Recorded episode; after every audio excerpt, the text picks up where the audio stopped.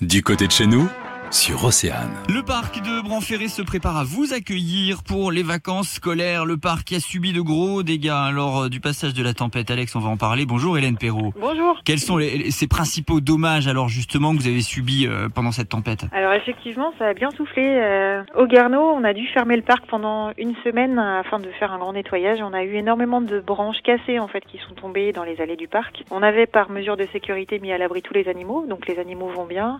Ils étaient en bâtiment euh, et en sécurité euh, quand la tempête a vraiment soufflé. C'est principalement les chênes et les hêtres qui ont subi euh, la tempête, donc il a fallu déjà faire un grand nettoyage et puis vérifier tous les arbres pour s'assurer qu'il n'y ait pas de risque de chute de branches supplémentaires avant la réouverture au public. Bon, vous l'avez compris, la bonne nouvelle c'est que le parc a ouvert donc samedi dernier et il sera bien sûr toujours ouvert aux visiteurs pendant les vacances.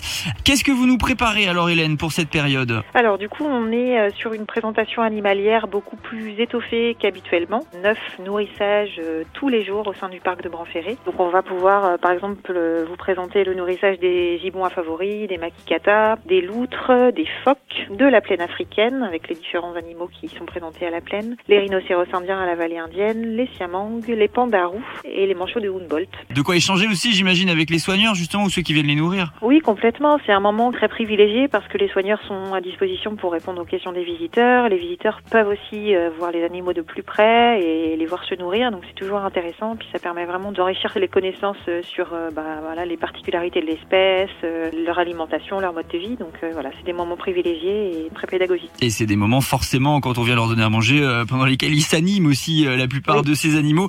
On parle d'animation, animation à la ferme en quelques mots? Alors à la petite ferme du parc, donc vous avez des animaux en liberté que vous pouvez nourrir à, l'aide de popcorn, mais on rajoute aussi pendant les vacances de la Toussaint une animation qu'on appelle marionnette et conte, tout le préau de la petite ferme à 15h45 qui est adapté pour tous les âges, mais principalement pour les plus petits. Le parc de... Pas plus. Le... ben, on découvrira ça forcément en se rendant sur place. Le parc de Branferré, ouvert pendant les vacances scolaires. Vous le savez maintenant, c'est au Guerneau, près de Musillac. Merci beaucoup Hélène Perrault. Merci à vous. Le magazine, midi 14h. Sur Océane.